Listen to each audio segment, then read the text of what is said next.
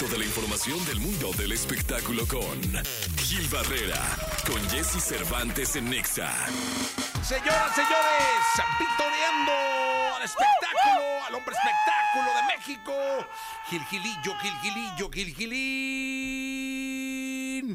Él lo sabe todo, señoras, señores. Mi querido Gil Gilillo, ¿cómo estás? Buenos días. Bien, mi Jessy, muy buenos días, buenos días a todos. Oye, ya las calles están libres porque como ya no están los niños en la escuela. Caray, llega uno más rápido a todos llegas, lados. ¿va? Te, te- te sientes muy raro, ¿no? Sí, Oye, "Chi, el tráfico, ¿qué pasó, va? 40 minutos antes de tiempo, qué, qué cosa tan extraña. Pero bueno, afortunadamente, antes nos quejábamos de todo y decíamos, ay, es que tardamos mucho, ahora ya no hay pretextos, ahora hay que llegar puntualitos.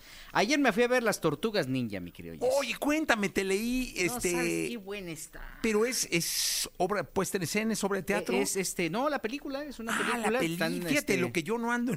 No, hombre, vale mucho la pena. Es este con animación. La animación está increíble porque está basada en los cómics, que ya ves que también es como una tendencia en animación ahorita. Y este, no, está bien divertida. Hicieron una premiera ya este para invitados especiales y medios en allá por el norte de la ciudad. Este, no hacía mucho tiempo que no escuchaba a la, a- a la sala de una de una de una sala cinematográfica riendo. O sea, botados de la risa todos porque están muy chistosos, hacen comentarios muy muy curiosos, ¿no? Este, bueno, el guion está perfectamente bien estructurado y es este reencuentro con eh, estas eh, pues eh, íconos, ¿no? De como de los 80s, 90s, ¿no? Que son las Tortugas Ninja.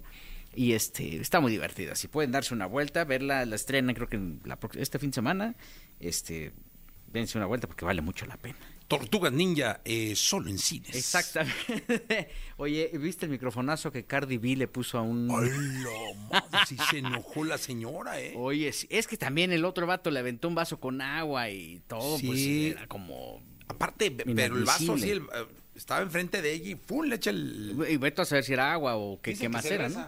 Este, aquí lo que sí, pues, este, le molestó mucho a la cantante fue este, ¿sabes qué? Que yo ya estoy viendo como, como esta histeria colectiva, ¿no? Eh, eh, ataques iracundos por parte de la audiencia, ¿no? Que ya lo ven como un tema gracioso. En algún momento, hace muchos años, a Jenny Rivera le hicieron lo mismo, nada más que Jenny encaró a la persona que le aventó una cerveza, la pasó al escenario y le rompió una lata de cerveza en la cabeza, ¿no? Entonces, creo que aquí al final eh, la lección que nos da esto es que pues, tenemos que ser como más condescendientes y entender que la persona que se sube a cantar está haciendo una chamba, no está prácticamente ahí este, de paso ni, ni sin ninguna otra intención más que entretener, más bien va con esa intención, ¿no? Creo que el, el- el- el reflejo de la violencia que estamos eh, recibiendo en este momento, pues está ahí está, ¿no? Y, y- te llega el bombardeo por todos lados y ahorita tu único este mensaje esperanzador es ver este que, que los eh, ovnis sí están en el país o, en O el ver a las tortugas ninja. o ver a las tortugas ninja. Oye, ¿qué tal el de seguridad? Eh, para, para poner en contexto a la gente, estaba cantando en Las Vegas, creo. Sí. Eh, Cardi B en un concierto se acerca al público y alguien del público en primera fila o muy cerca, pegado al escenario, en un vaso esos donde sirve la chela doble, no sé si era cerveza, agua. Yo pensé que era agua porque si por el Sí. tipo líquido se ve como agua, pero hay quien dice que es cerveza. Le enfrente de ella, ¡pum! la baña de cerveza, bueno, la baña de agua o de líquido, ¿no? Sí. Y ella responde, toma el micrófono y ¡pum! se lo avienta.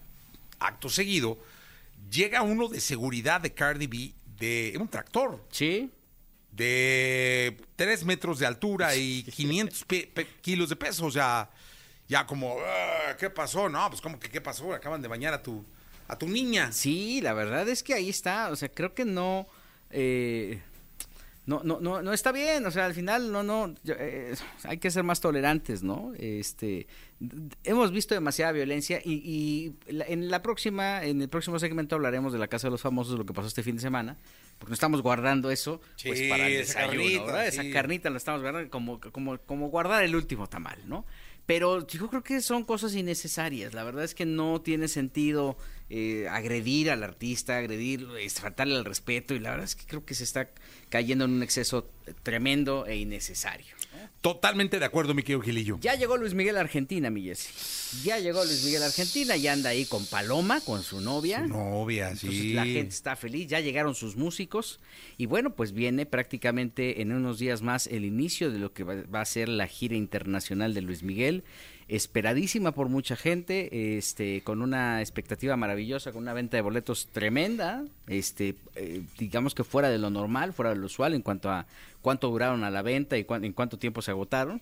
Y pues vamos a ver, esperemos que, que, toda la carrocería les, les, sirva perfecto, porque una gripita y entonces le va a echar a perder no, todo. No, hombre, aparte a su edad, mi querido Gilillo, hay que cuidarlo en palillos. La prueba de fuego de la gira de Luis Miguel es justamente la de Argentina. Pues vamos a ver qué sucede. Gilillo, te escuchamos en la segunda. Y sí, buenos días a todos. Buenos días, 7.30 minutos, 7 de la mañana, 30 minutos. Vamos a continuar. Lunes, inicio de semana.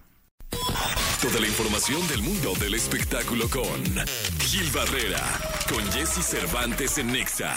Bien, llegó el momento de la segunda de espectáculos del día de hoy, lunes 31 de julio. Está con nosotros y lo celebro el querido Gilgilillo, Gilgilillo, Gilgilín, el hombre espectáculo de México. Mi querido Gilgilillo, ¿qué nos cuentas? Mira, el fin de semana se dio a conocer en, la Casa de los Famosos, entre muchos. Bueno, ya salió Jorge, ¿no? Sí, salió Jorge. Salió Jorge y entonces toda la gente se que, ¿cómo? Que?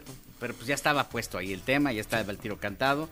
Vi mucha indignación en, en, algunos medios, en redes sociales principalmente, porque decían, pues, ¿cómo lo van a sacar? Ya, ya, ya, no va, ya va a estar aburrido y todo.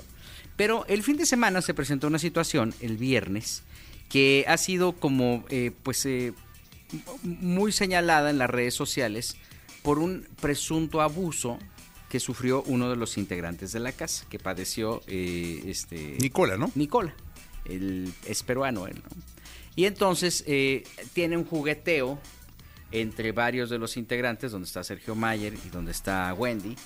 Y en este jugueteo, pues este, tratan de introducir en la parte de atrás, o intentan introducir un cepillo de dientes en el le abren las pompas. Le abren las pompas y ahí en medio le quieren poner el cepillo de dientes, ¿no? Como un mensaje de masculinidad y ya sabes de esto de ver quién la tiene más grande, ¿no? Una cosa así. Y entonces este, pues lo único que estamos viendo es que no hay control.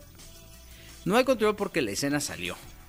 Porque no hubo un sucheo, porque no hubo una sanción. Aparentemente hubo una especie de castigo y un señalamiento de, oiga muchachos, eso no se debe de hacer.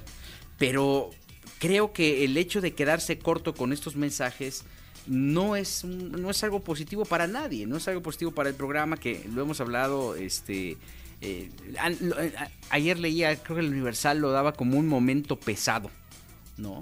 Este, eh, y, la verdad es que creo que sí, la, la producción necesitaba intervenir, ¿no? Porque al final hacer algo en contra de tu voluntad, tocándote, este, transgrediendo ¿no? tu intimidad, porque al final pues no, es el brazo, aunque fuera el brazo, pues creo que eso es un abuso, ¿no? Y así lo están calificando muchos. Pero pues la producción decidió como guardar como mucho silencio, ¿no? al tema, no, hacer ningún tipo de comentario. Cuando yo creo que sí tendría que haber una reacción y, y un control de crisis oportuno y decir, a ver, señores, pues esto no está bien, ¿no? no es el mensaje que queremos mandar. O a lo mejor si es el que quieren mandar, y si es el que quieren mandar, qué peligroso. No lo creo porque pues quienes conocemos las normas que hay dentro de Televisa, pues eh, tienen una campaña antiabuso, ¿no? A nivel interno, entonces no sería congruente. Yo creo que no, sé qué tan abierto sea el, formato, pero escuchar que, que, Nicola decía, no, no, no, ya, yo ya no juego, pues era un tema de decir, pues ya párenle. ya, ¿Y qué mensaje estás mandando en medio de una de una sociedad que está tan confundida en este momento, que tenemos los sentimientos a flor de piel y que a la menor provocación explotamos. Creo que tendrían que, este, más allá de pedir la expulsión de Mayer o de quien sea, porque también ellos ya están grandecitos, ¿no? Porque ya están lo suficientemente maduros para saber qué van a hacer adentro, porque entiendo que se contrató gente responsable. Insisto en el mensaje, si ese es el mensaje que los productores o que la gente responsable del proyecto quiere ver en su casa, adentro para sus hijos, pues está todo dar, pero que no lo comparta. ¿no? Totalmente de acuerdo. Gilillo, gracias. Buenos días a todos.